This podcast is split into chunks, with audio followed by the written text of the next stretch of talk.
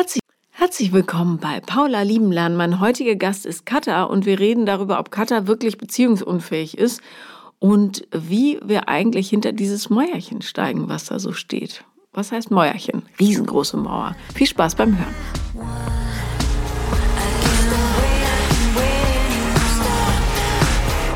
Herzlich willkommen, liebe Katha. Hallo Paula. Wir haben uns eben schon über Grünkohl unterhalten und unsere mangelnde Leidenschaft dafür. Aber über welche Leidenschaft sprechen wir denn heute? Mein Gott, das ist so ein smoother Übergang. Der Wahnsinn. ähm, ich bin mit dem Thema heute hergekommen, dass ich äh, seit sechs Jahren Single bin mhm. und ähm, die Befürchtung habe, dass ich ähm, beziehungsunfähig bin. Das Was hat dich zu dieser Überzeugung gebracht? Ähm, Aussagen von Männern, die, die, die das getätigt haben und ähm, meine hohen Ansprüche, meine Erwartung, meine Erwartungshaltung und äh, Verletzung aus der letzten Beziehung vor sechs Jahren. Mhm. Interessant. Ähm, wie alt bist du jetzt? Ähm, 33. Also blutjung. Okay. ja. Gut. Also, äh, ich habe übrigens heute, sehe ich gerade aus Versehen meine Sportschuhe angezogen. Aber gut, was soll's. Ich wundere mich gerade. Hm, das sind die Crossfit-Schuhe. Naja, fein. Ähm, was genau, also, ja, auf Leute, mit denen man gescheiterte Beziehungen hat, sollte man sowieso nicht hören. Mhm. Weil die, oder, also man kann schon drüber nachdenken, aber die haben meistens so ihr eigenes Ding, äh, ihre eigene Agenda. Was genau haben die denn gesagt und warum? Ähm, ich muss dazu sagen, ich bin seit äh, sieben Jahren in der Psychotherapie. Mhm.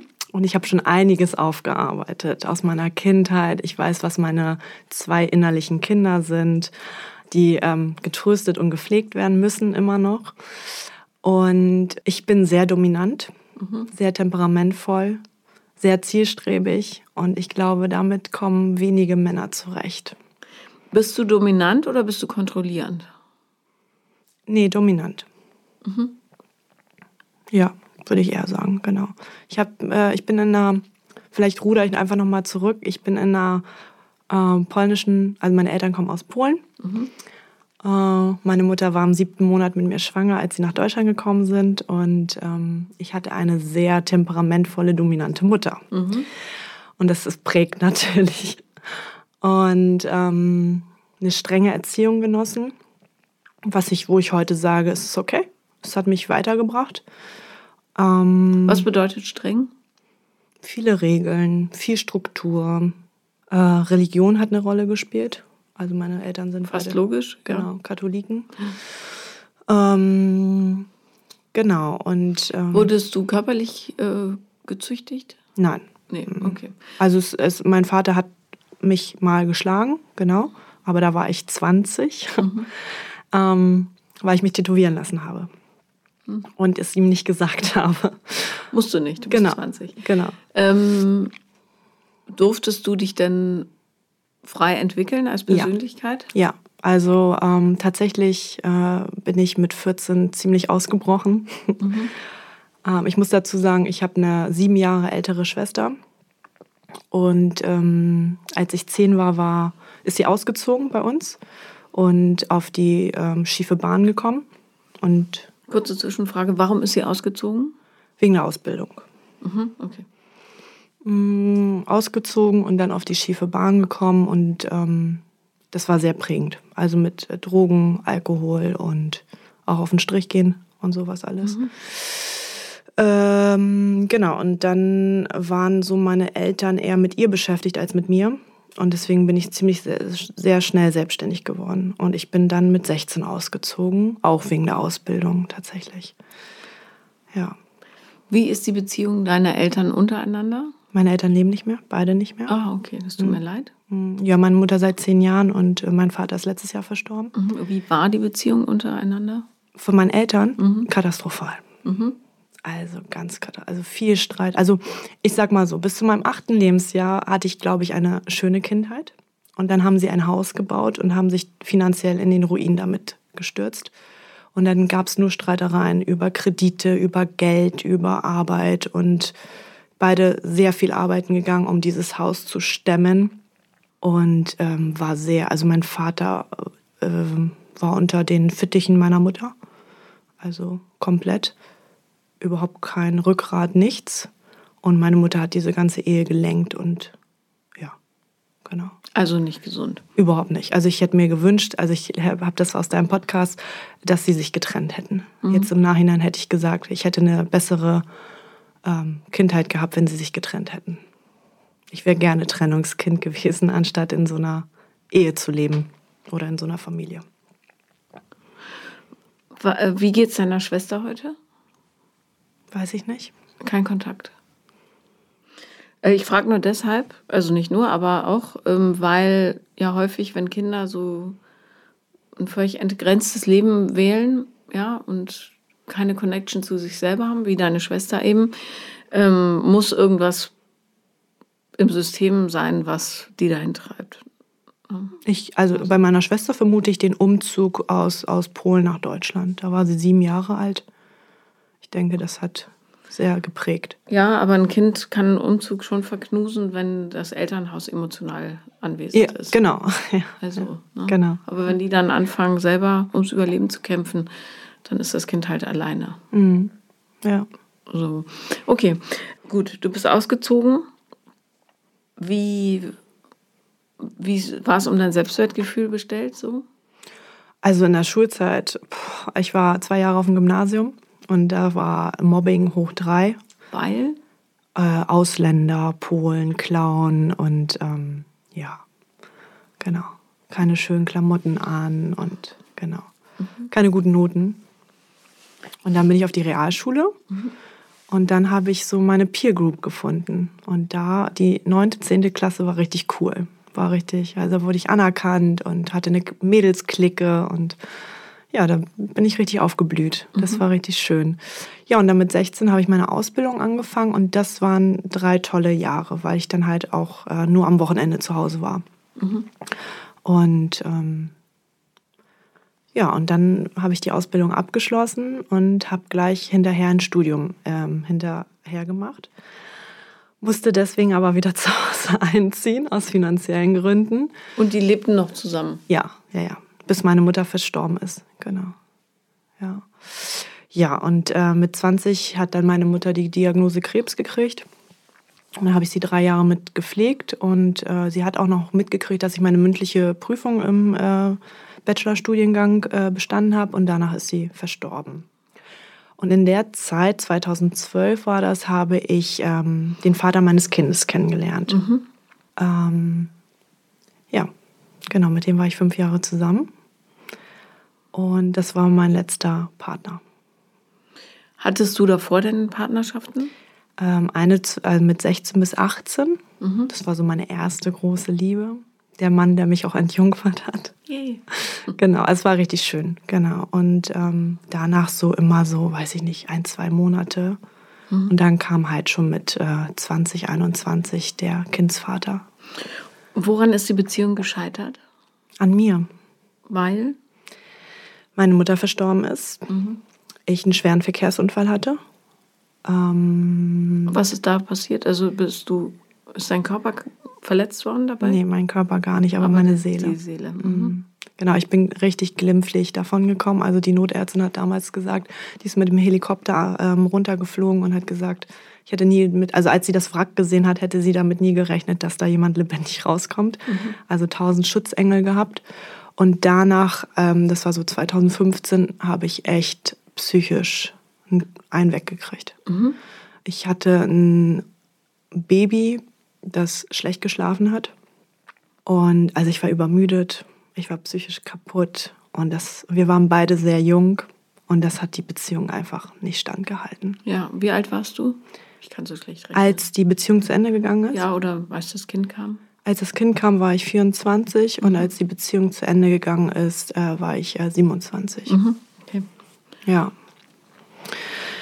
Ja, war.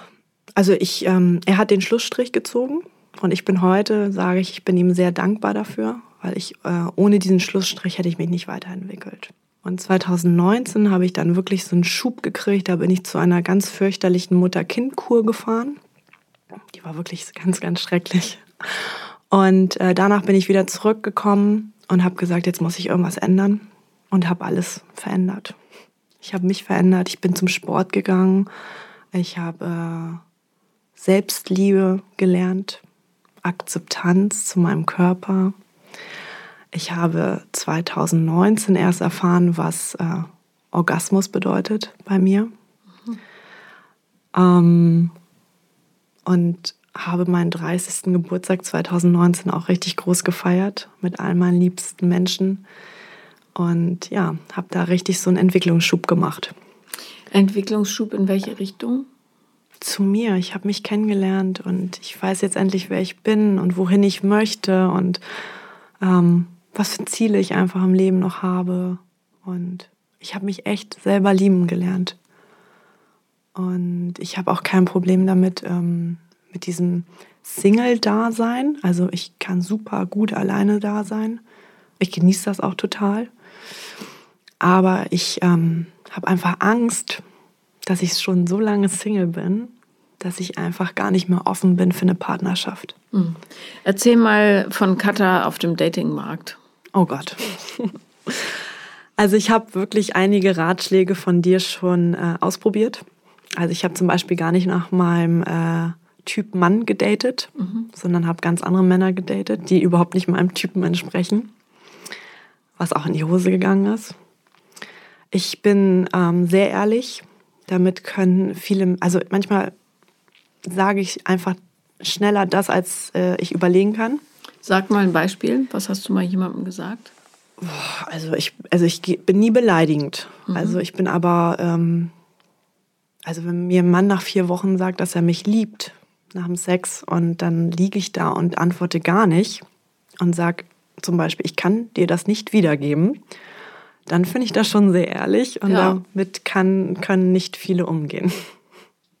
Naja, äh, vor allen Dingen, ähm, du hättest ja nicht, also kannst nichts anderes sagen. Genau. Also ich konnte also nicht mal in dem ja Moment sagen, aha oder hm, schön für dich oder Genau, ich hätte auch noch nicht mal in dem Moment sagen können, ich habe dich lieb. Also ja. das, das, weil ich das nicht gespürt habe. Ja. Ne? Ja. Okay, noch ein anderes Beispiel vielleicht? Ähm, zu Männern aber. Ja, ich würde gerne ein Gefühl dafür kriegen, was mit, mhm. was, äh, mit wem ich es hier zu tun habe. Ja. ähm, ich hatte mal so eine Situation mit einem Mann, dass der nach dem Sex ähm, also wir hatten Sex und dann ähm, ist er aufgestanden, wir haben noch einen Kaffee zusammen getrunken und er wollte nicht gehen. Mhm. Und dann habe ich zu ihm gesagt, ich möchte jetzt bitte, dass du gehst. Ja. Und dann stand er an der Tür und hat dann gesagt, wirklich? Und dann habe ich gesagt, ja, ich möchte, dass du gehst. Für mich war das jetzt hier nur Sex. Wir haben gerne noch einen Kaffee zusammen getrunken, aber jetzt kannst du bitte gehen. Mhm. Ja, und damit, das war auch too much. Was aber völlig okay ist. Also gerade wenn man vorher die Verabredung trifft. Ne? Ja, immer. Es ist natürlich nicht gelernt und auch nicht gewohnt, aber im Grunde ist es das Beste, wenn mhm. man. Genau, das bin ich auch. Also ich sage immer bei meinen Datings, ähm, auch auf mein, also ich war auch natürlich auf Tinder angemeldet und Lavu und sowas alles. Und auch da habe ich immer geschrieben, dass ich nicht auf der Suche nach was Festem bin, weil mhm. ich bis dato auch nie auf der Suche nach was Festem war. Mhm. Und ich war immer so ehrlich, dass ich gesagt habe, wir können gerne Spaß miteinander haben. Und wir können auch gerne mal essen gehen oder auch mal ins Kino. Aber für mehr ist es einfach nicht. Und äh, ganz viele Männer sagen dann immer, ja, ja, klar, bin ich voll dabei. Ja, und dann lernen sie mich kennen. Und das klingt jetzt vielleicht ein bisschen arrogant, aber ganz viele Männer verlieben sich ganz schnell in mich. Und dann kommt nach vier, fünf Wochen dass die sagen, hey, wollen wir nicht doch eine Beziehung führen? Oder dann wird es halt kompliziert. Oder ähm, dann kommt zum Beispiel nach dem Sex, äh, ich liebe dich. Und ähm, wo ich mir dann sage, boah, nee, ich habe doch alles geklärt. Warum passiert das jetzt hier, ne?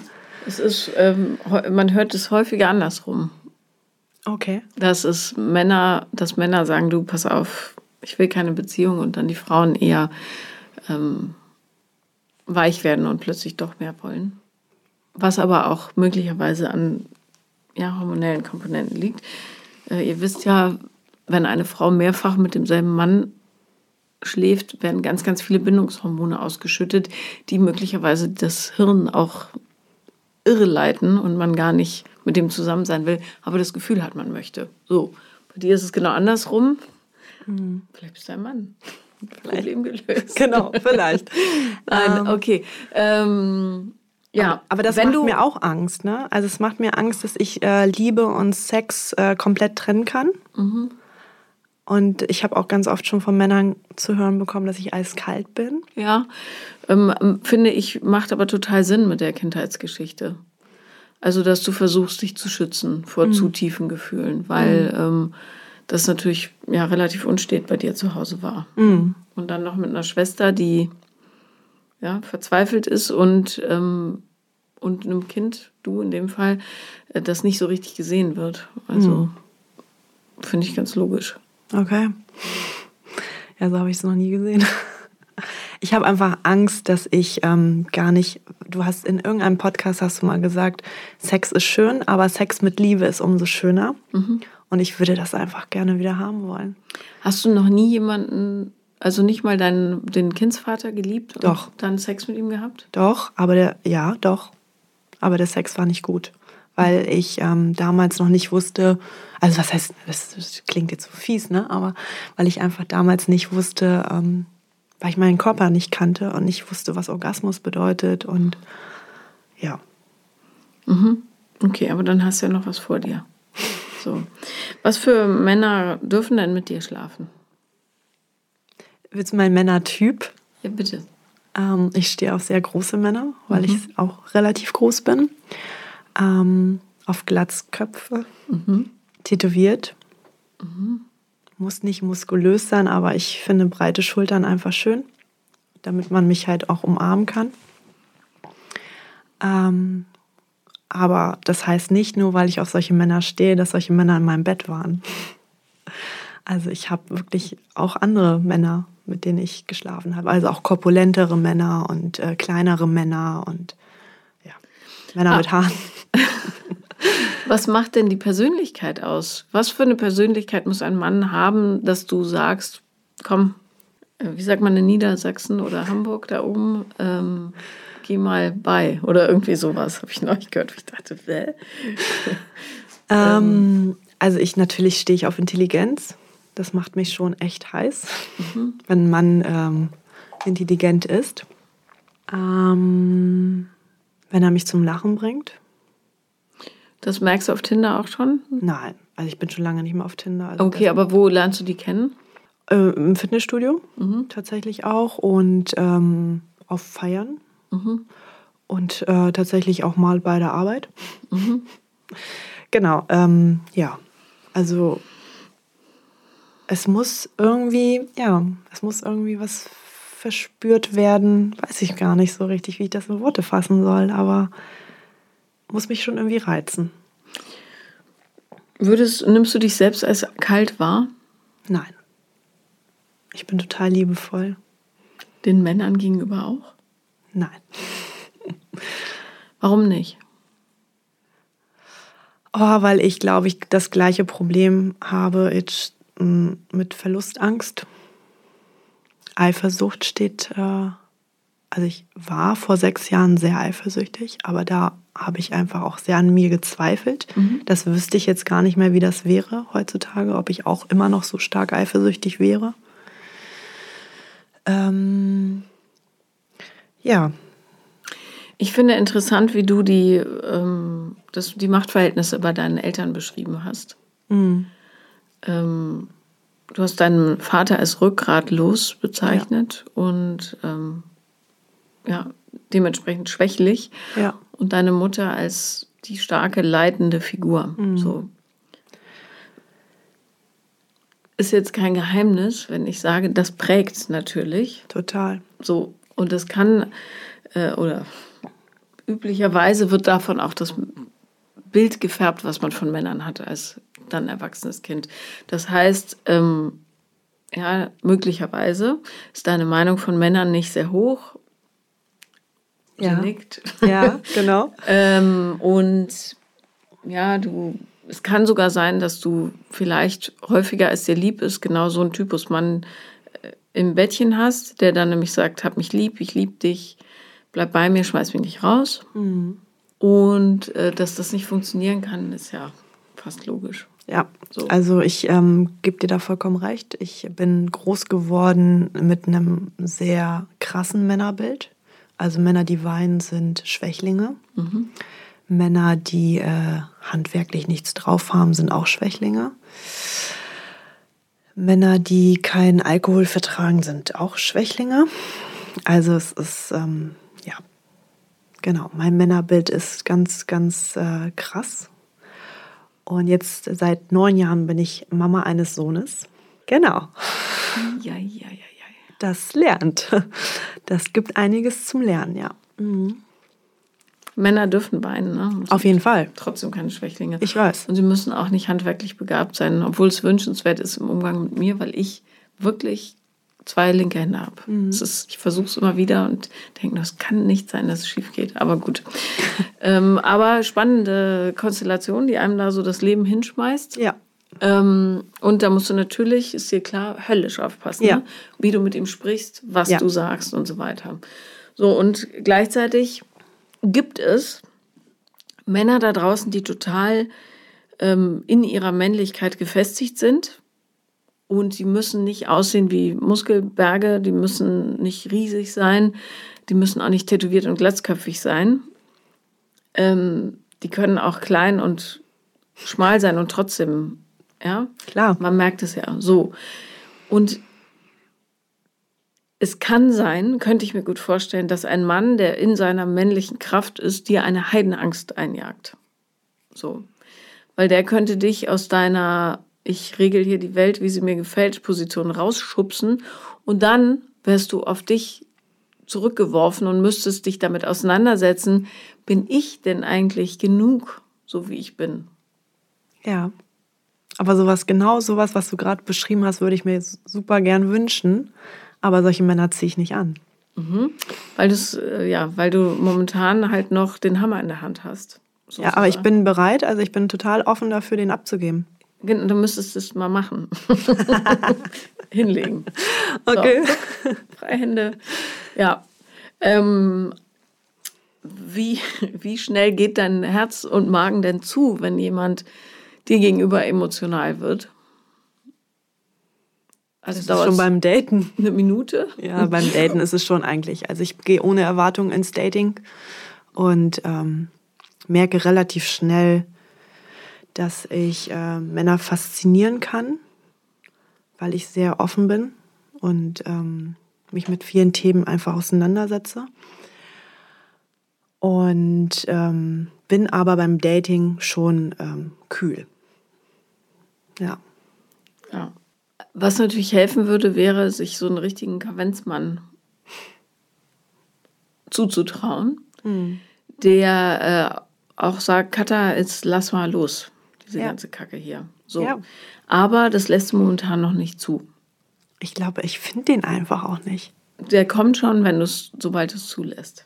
Du musst gar nicht so groß rumsuchen. Also das Ding ist, oder das, was man in solchen Fällen am besten lernt, ist, die Leute auch zuzulassen und zu lassen, im wahrsten Sinne, wie sie sind. Das heißt, ähm, auch nicht zu sagen, uh, der hat den und den Fehler, das, nee, das ist mir, nee, der taugt nicht. Ja, also ich könnte mir vorstellen, dass sobald bei dir irgendeiner eine Flanke zeigt, du den relativ schnell abservierst. Mhm. Ja. Hast du mhm. recht. Ja, ja. ja. ja.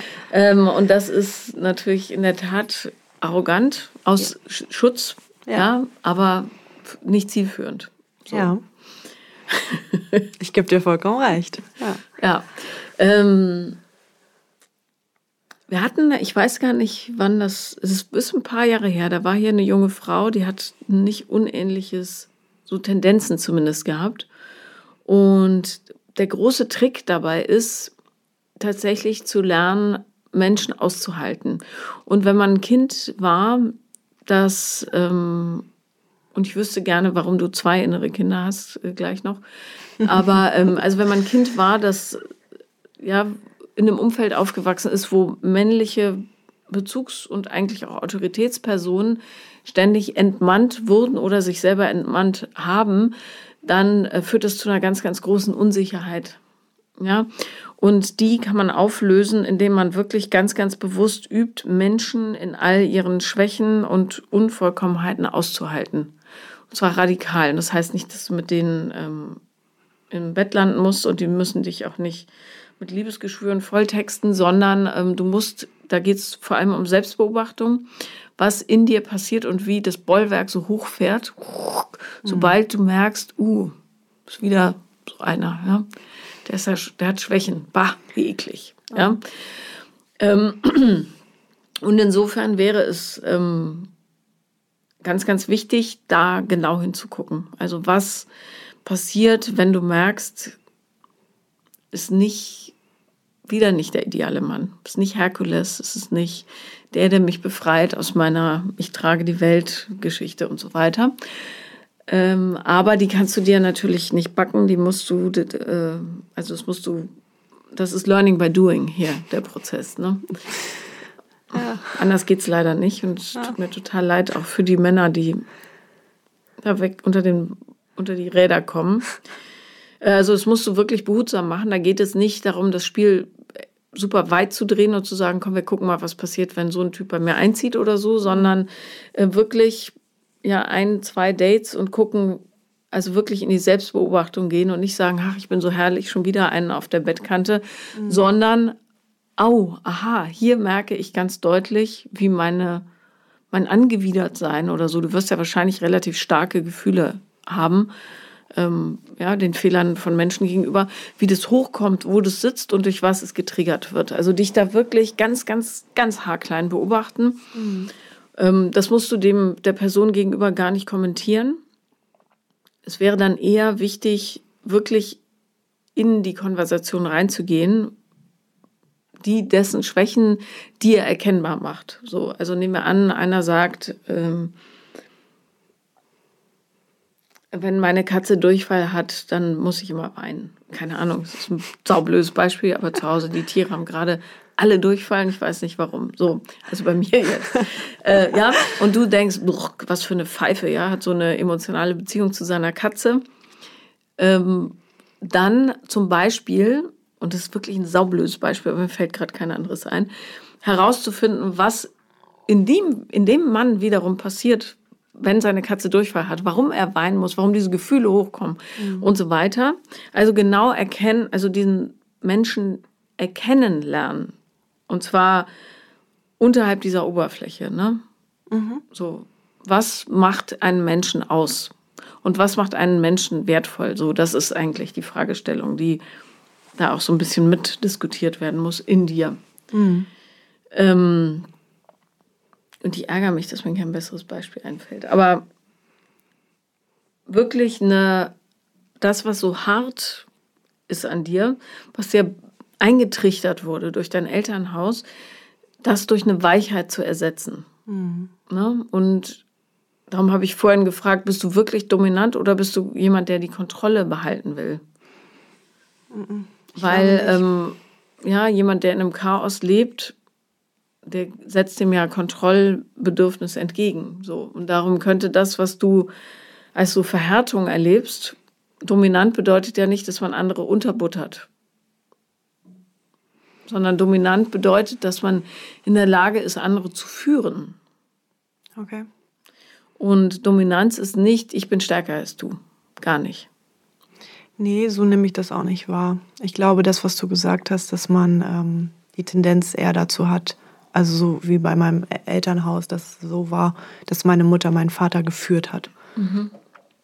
Genau. Naja, hat sie ihn geführt oder hat sie ihn enteiert? Ist auch nochmal ein Unterschied. Beides, glaube ich. Mhm. Und das Enteiern darf eben nicht passieren. Mhm. Habe ich, also habe ich noch nicht bei einem Mann gemacht. Willst du die mal fragen in der Rückschau, ob das wirklich so ist? Bei der ersten Beziehung definitiv nicht. Und bei der, beim Kindsvater ähm, habe ich eher geführt. Also eher diesen Hammer in der Hand gehabt. Aber ich würde, ich habe ihn nicht entmannt. Also, das ist meine Wahrnehmung. Ja, gut, okay, wahrscheinlich wird er was anderes sagen. ja, oder die Dates. Ja, oder ja, ja also die Dates, genau. Ja. ja. Mhm. Ähm, ja, und dominante Leute müssen nicht den Hammer in der Hand haben, mhm. Sondern ähm, das ist eher eine Haltungsfrage. Okay. Ja, oder so eine, ähm, eine Gefühlssache fast, ja. Dass du äh, so eine Souveränität hast, die ganz, ganz tief verwurzelt ist. In dem Wissen, dass du so wie du bist, richtig bist. Nur so können Menschen tatsächlich vernünftige Führungsmenschen sein, hm. finde ich. Ja. Also, ähm, aber das werden wir jetzt hier nicht klären können, aber was wir vielleicht klären können, ist, warum die Leute dir so widerspiegeln, dass du angeblich beziehungsunfähig bist. Wer hat das zum ersten Mal gesagt zu dir? Oh, puh, ich hatte ja schon in den sechs Jahren ein paar Dates. Mhm. Ich kann dir das gar nicht mehr sagen. Also auf jeden Fall war es nicht der Kindsvater, mhm. sondern also der Kindsvater erst nach der Trennung. So ähm, aber nicht in der Beziehung. Und äh, ich, also Dates, einfach so eine Tinder-Dates. Nach wie viel Treffen? Ähm, also ein Tinder-Date ging ein Jahr lang. Mhm. Und wie oft habt ihr euch gesehen? In dem ein Jahr? Ja. Oft. Das würdest du aber nicht als Beziehung bezeichnen? Er ja, ich nein. Und warum du nicht? weil ich immer ganz klar gesagt habe, dass ich, ähm, dass es für mich keine Beziehung ist. Also nur Sextreffen im Grunde. Oder so eine Art Freundschaft plus. Mhm. Genau. Also ähm, wir sind auch zusammen in Urlaub geflogen und er hat ein Sparbuch ähm, bei der Bank hinterlassen, ähm, damit er mir einen Antrag auf ein Empire State Building machen kann. Was ich erst im Nachhinein ähm, erfahren habe. Also der konnte überhaupt nicht einschätzen, realistisch, was. Das war auch ein Typ, der nach vier Wochen gesagt hat, ähm, dass er mich liebt. Mhm. Okay, das wäre also ähm, eher so ein Typ Mann wie dein Vater. Also nicht sehr in seiner männlichen Kraft verhaftet, sage ich jetzt mal so. Weiß ich nicht. Eigentlich war er sehr, sehr männlich. Woran machst du das fest, dass er männlich war? Er war handwerklich begabt. ähm, er hat auch vor mir geweint und ich, ich konnte das aushalten. Das ist nicht immer so, wenn Männer vor mir weinen. Er war, ähm, ja, weiß, also er war, er hat echt ähm, viel für mich auch gemacht. Das kann ja auch, das muss nicht männlich sein, das kann auch jemand sein, der sich einfach gerne für andere opfert. Ja. Okay. Dann das. Ja. Und das ging so von 2018 bis 2019. Mhm. Mhm. Ja, und dann gab es halt immer mal wieder Dates, ne? Und die haben immer mal wieder gesagt, dass du bist eiskalt und beziehungsunfähig und du willst das alles gar nicht zulassen und sowas. Und äh, was hast du das Gefühl gehabt, die könnten recht haben damit? Ja. Mhm. Ich habe das auch also bestätigt in deren Aussage. Also das zum Beispiel das nicht zulassen habe ich äh, bestätigt, ja. Was hast du gemacht in Richtung, ich möchte das zulassen lernen? Also was hast du da schon unternommen? Ich bin gerade dabei. Also was ich gemacht habe, tatsächlich, dass ich Männer gedatet habe, die nicht meiner äh, visuellen Optik entsprechen. Weil ich dachte, vielleicht ist da ja irgendwas dabei, was äh, nicht so aussehen muss, wie ich es mir erwarte, aber vielleicht ist da ja was anderes, was mich anzieht. Mhm. Ist natürlich mit der Disposition ein bisschen schwierig, mhm. weil ähm, die können aussehen wie Prinz putzig und trotzdem wirst du sie nicht gut genug finden. Also, ja. Ich will nur meinen, ähm, also es ist schon eine gute Idee, mal äh, Typ unabhängig zu daten, wenn es ja um so musterhaftes Verhalten geht. Wenn aber da so eine riesen Wand steht und man Gefühle sowieso gar nicht zulässt, dann kannst du auch Jason Momoa daten. Es wird sich nichts ändern, weißt mhm. du? Ja. Ähm, Mir hat mein Mann gesagt, das fand ich total süß, der Nächste, der kommt bei dir in die Beziehung, der muss dich verdammt krass lieben, mhm. um diese Wand einzuschlagen. Ja. Und ähm, ja, da kann man natürlich auch leer laufen, ne? wenn das Liebesbedürfnis oder, oder sagen wir so, das Liebestöpfchen bei dir so leer ist und der da reinbuttert bis zum Get-No, bis der selber leer ist und du immer noch das Gefühl hast, es reicht nicht so richtig.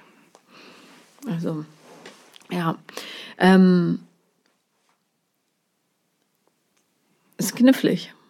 Ja, ich weiß. ich bin ehrlich. Ja, ähm, schön, ich auch. Und ich ist mir auch bewusst. Also es ist jetzt nicht so, dass ich da, ähm, also zum Beispiel mein letztes Date. Mhm. Das war sehr interessant, weil ich mit dem nicht in die Kiste gegangen bin. Mhm. Er hat auch nicht der Optik entsprochen, die mir gefällt. Und ich habe das umgesetzt, was du gerade beschrieben hast. Ich habe versucht, wirklich äh, einiges dazu zu lassen. Sei es Akzent, der mich äh, sehr irritiert hat am Anfang. Was für ein Akzent? ostdeutscher Akzent. Also sächsisch oder was? Nee, äh, ähm, äh, also Sachsen, Sachsen-Anhalt. Ach so, mhm. Genau, der hat mich so ein bisschen irritiert. Ähm, habe ich zugelassen. Ähm, ich äh, habe, ähm, er hat nur über Autos gesprochen. nur über Autos. Also war ein Tuner. Und äh, habe ich zugelassen. Stopp, ganz kurz, äh, ganz kurzer Einwand da. Ähm, es geht ja nicht darum, Sachen emotional zuzulassen, die nichts mit deiner Lebensrealität zu tun haben. Also es müssen schon ähm, die gleichen Werte und die gleichen Vorstellungen und so da sein. Ne? Wenn einer gerne unterm Auto liegt und du am liebsten Fahrrad fährst, macht es keinen Sinn. Ja. Ja. Ja, aber ich habe mich trotzdem darauf eingelassen. Ja, gut, so, ne? Also Entschuldige, ich wollte dich auch nicht Nee, alles, alles gut, aber ja. ich habe mich trotzdem darauf eingelassen und mhm. beim, es ging vier Wochen, das Dating. Mhm. Und ähm, ja, aber ich, ich merke einfach ganz schnell, dass das Interesse meinerseits verschwindet. Aber ich war da so, dass ich mit, also er wollte total gerne mit mir schlafen, aber ich, äh, wir waren auch zusammen in der Sauna und sowas, ne? Also es war, aber ich habe es nicht zugelassen. Mhm. Und war im Nachhinein sehr stolz auf mich, weil ich gedacht habe, ah, einfach erstmal mal ein bisschen aushalten und nicht alles gleich mitnehmen. Naja, Sex ist insofern natürlich einfacher für dich, weil es dich in keiner Weise bedroht. Ne? Genau. Ja. Ja. Liebe halt schon. Ja. ja. Ich würde darum auch ähm, die Sexfrequenz ein bisschen reduzieren, ja. weil das lenkt dich ab von dem, was eigentlich getan werden muss. Habe ich auch schon mal. Mhm. Neun Monate gar nichts und mhm. habe mich nur auf mich konzentriert. Ähm, kann ich auch. Habe ich kein Problem mit. Also das ist Genau, ja. das geht ganz gut. Es ist ja grundsätzlich nicht so einfach, jemanden zu finden, der passt. Ich glaube auch stark, dass es an meinem Wohnort liegt, sage ich dir ganz ehrlich. Ja, wenn du in so einer Kleinstadt wohnst oder auf dem Dorf, dann ist es natürlich, ist das Angebot an Menschen limitiert. Genau. So. Ja. Ähm, dann wiederum ja, auch dazu gibt es Studien, braucht der Mensch nicht so irre viele Menschen, um sich zu verlieben. Und Liebe und Beziehung ist in erster Linie auch eine Sache der Haltung, weil diese anfängliche hormonelle Geisteskrankheit, die lässt ja relativ schnell nach. Mhm. So. Und darum ist es wichtig, dass man jemanden nimmt, vielleicht mit einem ähnlichen Background, auf alle Fälle mit einem ähnlichen Bildungsniveau mhm. und Stand, mit ähnlichen Interessen, mit gleichen oder ähnlichen Wertvorstellungen und mit gleichem oder ähnlichem Lebensplan. Mhm. So.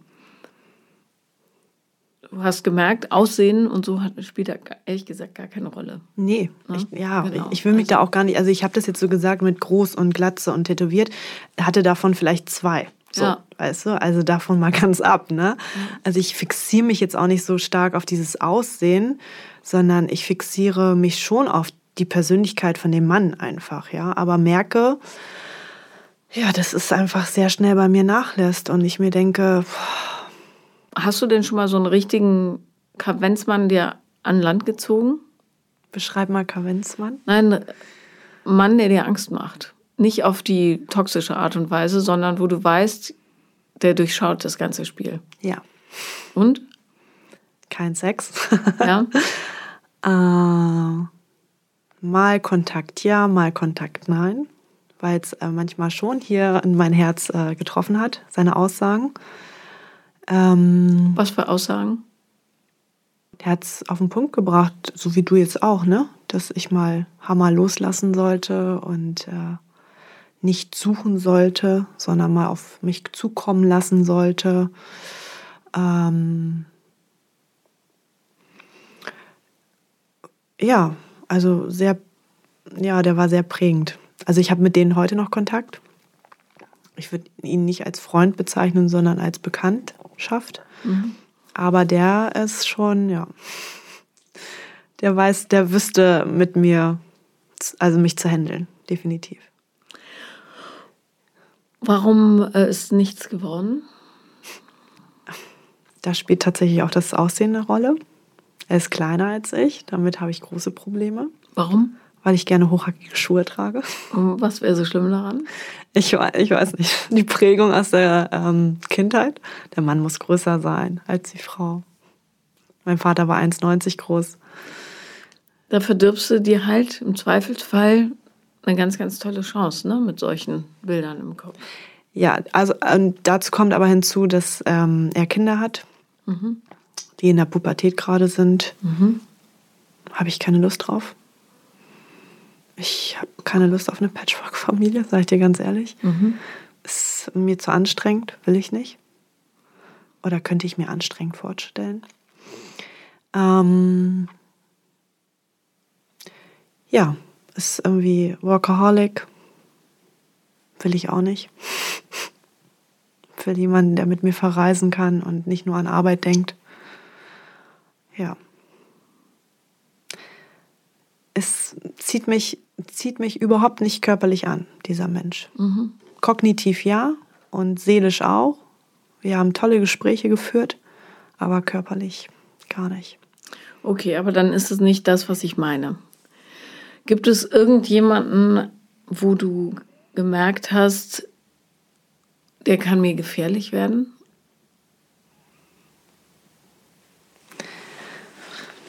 Jetzt aus, aus dem Stehgreif fällt mir keiner ein. Was würde passieren, wenn du vollumfänglich geliebt werden würdest? Ich hätte, glaube ich, ganz schön krasse Verlustängste. Mhm. Ja. Was würde passieren, wenn du den Menschen verlierst? Ja, ich würde erstmal auf jeden Fall weinen. weinen, traurig sein, aber irgendwann würde ich einfach wieder aufstehen. Ne? Denk tiefer. Was sagt die Angst? Oh, da wird noch mal eine Narbe ins Herz kommen. Und was wäre so schlimm daran? Gar nichts. Gar nichts. Nee. Mich inspirierte das, was du gesagt hast. Ähm, ich glaube, das war in dem Podcast Vier Brüste für ein Halleluja. Ähm, dass du jetzt in einer Partnerschaft bist, wo du, wo du überhaupt gar keine Verlustangst mehr hast. Mhm. Und da dachte ich mir so, wie passiert das? Wie kann das sein? Naja, ähm, also A, habe ich in der Partnerschaft davor genügend Gelegenheit gehabt, es durchzuarbeiten. Und äh, ich habe dann irgendwann begriffen, dass es keinen Unterschied macht. Also ich, ich verwehre mir noch Chancen, wenn ich diese Verlustangst auslebe, weil ähm, nichts davon mit einer Beziehung, mit der Beziehung zu tun hat. Ja, also wenn jemand gehen will, dann ist es so. Das heißt, hat aber nichts mit meinem Wert als Mensch zu tun. Natürlich tut es weh. Aber dann war es nicht der richtige Partner für mich. Ja. So. Ne, und wenn ich mich nicht darauf einlasse, dann kann ich das große Ganze nicht umarmen. Also habe ich es gelassen. Ja. Ja, sehr inspirierend. Auch dass das so einfach nach zwölf Jahren, nach zwölf Jahren, glaube ich, mhm. war das, ne? Dass du dann einfach gesagt hast, ja, und jetzt fängt es wieder von vorne an. So. Du, ich kann dich auch mit ähm, Affirmationen und Inspirationsquoten vollstopfen, mhm. aber es hilft bei deinem Problem nicht. Ja dass du dich nämlich entscheiden musst für die Liebe und gegen die Angst. Ja. Und die Angst, nämlich, dass du vielleicht in so einer beschissenen Beziehung endest wie deine Eltern, oder die Angst, dass du wieder im Stich gelassen wirst, so wie es deine Eltern gemacht haben, weil sie einfach gar keine andere Möglichkeit hatten früher. Ja, ähm, Oder die Angst, dass du dich im Stich lässt, so wie du es auch in den letzten Jahren ein bisschen gemacht hast, indem du dich total eingemauert hast, mhm. ähm, die hält dich davon ab, am Leben teilzunehmen. Und das muss die Aufgabe sein, diese Angst einfach jetzt am Genick zu packen, feste durchzuschütteln und zu sagen, ich, du bist mir nicht dienlich. Mhm. Dienlich ist mir, das Leben mit offenen Armen zu genießen und nicht, ich finde, ja, bei aller Liebe, du sagst ganz schön krasse Sachen über die Typen, die du datest. Also da, da fliegen die Bewertungen durch den Raum. Mhm. Ähm, wenn jemand sowas über meine Freunde sagen würde, wäre ich empört. Wirklich. Ja, würde ich sagen, die sind zu gut für dich. Du ja. datest keinen von denen mehr. Ich lasse die nicht mehr an dich ran. So. Ne? Und wenn du dir klar machst, dass all diese Mechanismen, die bei dir zum Greifen kommen, ja, dieses, der ist zu klein, der zieht mich nicht an, äh, der liegt immer unterm Auto, der hat einen sächsischen Akzent. Natürlich, ja, Dialekte sind schwierig, gebe ich zu. Ja, weil das ist ja auch was, was man den ganzen Tag dann hört im Zweifelsfall. Aber sei es drum. Ähm, wenn, also wenn du dir klar machst, dass all diese Dinger, die du da so schnell aus dem Halfter ziehst, Abwehrmechanismen sind, die, die dich schützen sollen vor einer möglichen Verletzung, die ja Illusion ist, die gibt es ja noch gar nicht, ja. Also eine vorbeugende Maßnahme, damit ja nichts passiert, äh, dann kommst du vielleicht auch in der Therapie ein bisschen weiter. Und sieben Jahre Therapie ist echt eine ganz schön lange Zeit. Also mit Pausen, mit, ja. lang, mit langen Pausen und ähm, war die ersten zwei Jahre war ähm, Therapie, Traumatherapie wegen dem Verkehrsunfall. Ja. Gut. Dann waren äh, Aufarbeitung der, der, des Elternhauses. Therapie. Okay, also nicht die ganze Zeit nein, ein um Thema. Gottes Willen. Okay, ja, nee, nein, oh Gott, so nein, nein. Also wir sind gar nicht, noch gar nicht dazu gekommen, über Beziehungen zu sprechen, sondern ähm, ist jetzt eigentlich eher so Aufarbeitung in der Psychotherapie durch äh, ja, Verlustangst. Ähm, also nach dem Tod von meiner Mutter und jetzt nach dem Tod von meinem Dad, sowas eher, genau. Bloß auch da muss ich sagen, ähm, das gehört ja alles irgendwie zusammen und das hätte schon mal zur Sprache kommen müssen ja. in den letzten Jahren. Also wir, natürlich haben wir darüber gesprochen, aber wir haben es noch nicht so intensiv, also intensiv äh, bearbeitet. Mhm. Ja. Also, äh, vielleicht hilft es dir, wenn du dir so ein Bild von dir selber machst und das zeigt dich als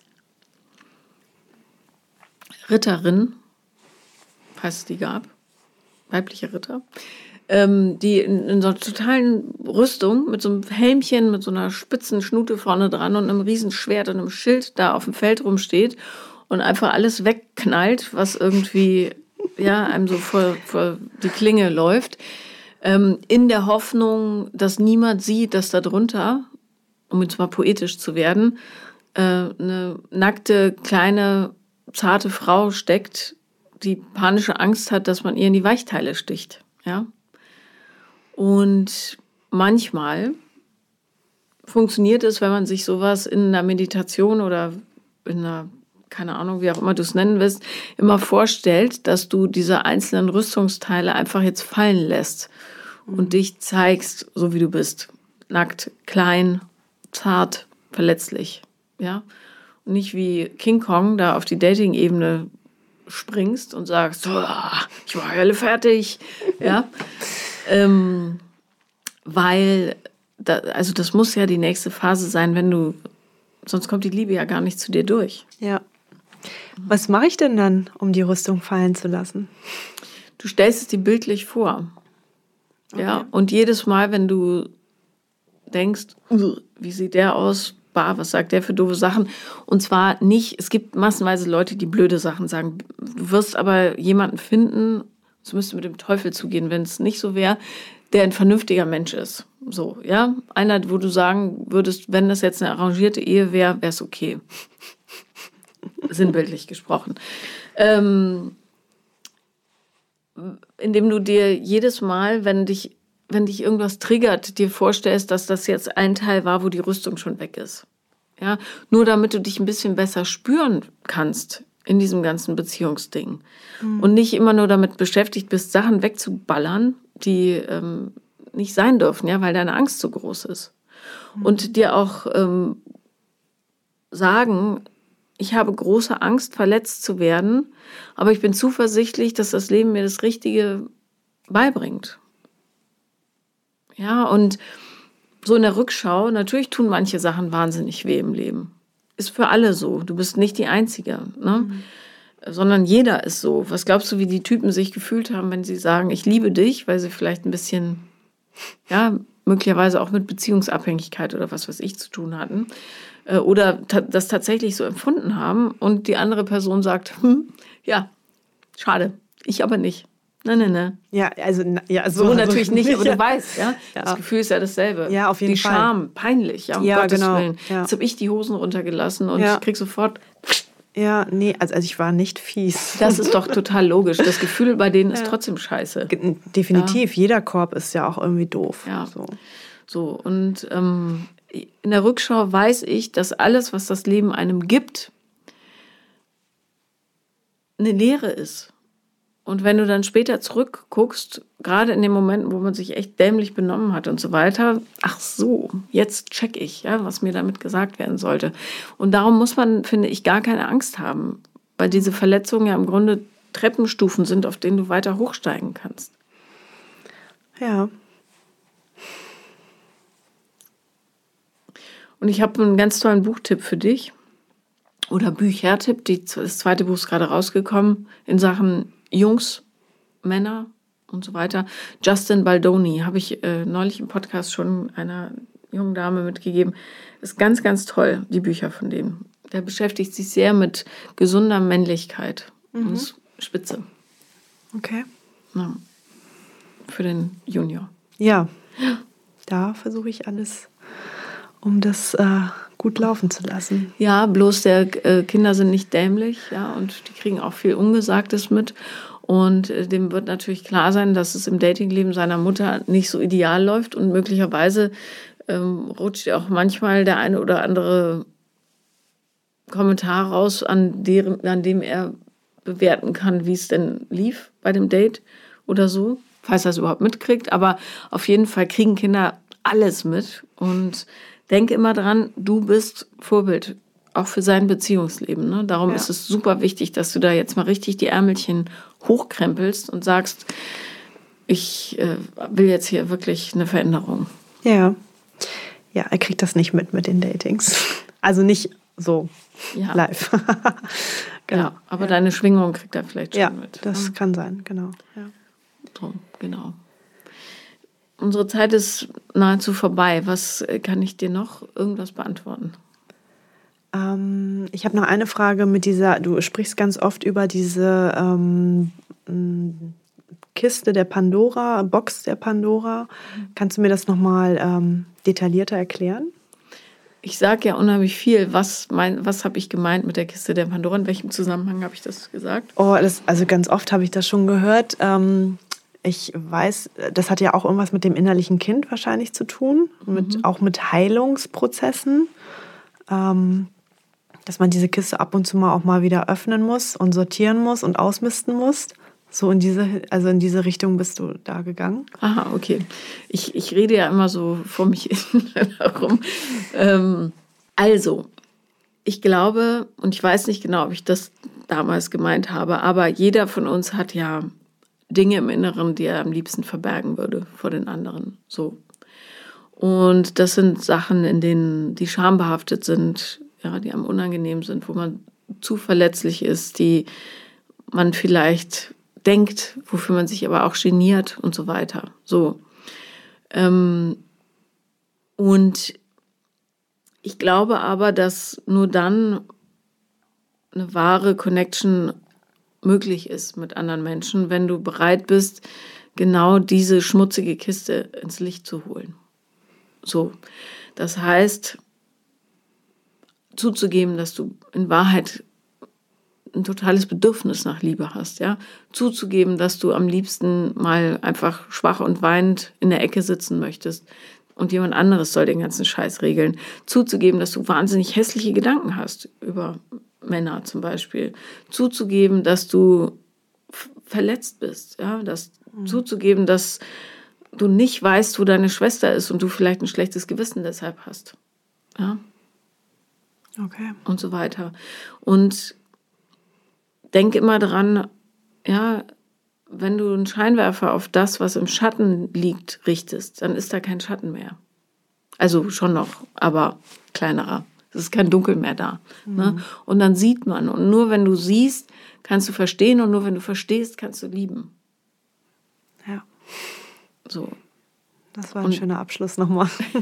ja, das betrifft beide Teile in einer Beziehung. Ne? Ja.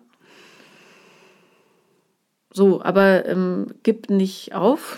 Das auf gar ist, keinen Fall. Das ist ein machbarer äh, Zustand. Ähm, ich würde ähm, da vielleicht auch den Körper integrieren bei dir, indem du Dinge machst, die ganz, ganz weich sind und die dir vielleicht auch ein bisschen peinlich sind. Ich überlege gerade irgendwas. Tanzt du gerne? Ja, also aber nur, also jetzt nicht irgendwie nach Synchron oder so, sondern. So vor dich hin im Club. Ja, genau. Mhm. Ähm, überleg dir mal irgendwas, was, wo du denkst, boah, das ist aber ganz schön weich, vielleicht sogar ein bisschen ökig. Finde ich voll peinlich. Keine Ahnung. Schanden oder irgendwie sowas. Ja, irgendwas.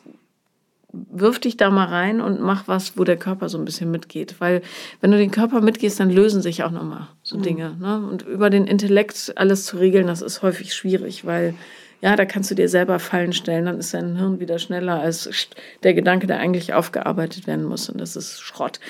Ähm, gib dich in irgendwas, was dich körperlich so berühren kann. Okay. Und alles Gute einfach für die ja. Zukunft. Wenn was ist, schreib mir. Dankeschön. Danke, dass du da warst. Danke, dass ich hier sein durfte. Das war Paula Lieben lernen. Und wenn ihr auch mal dabei sein wollt, schreibt mir am besten auf Instagram.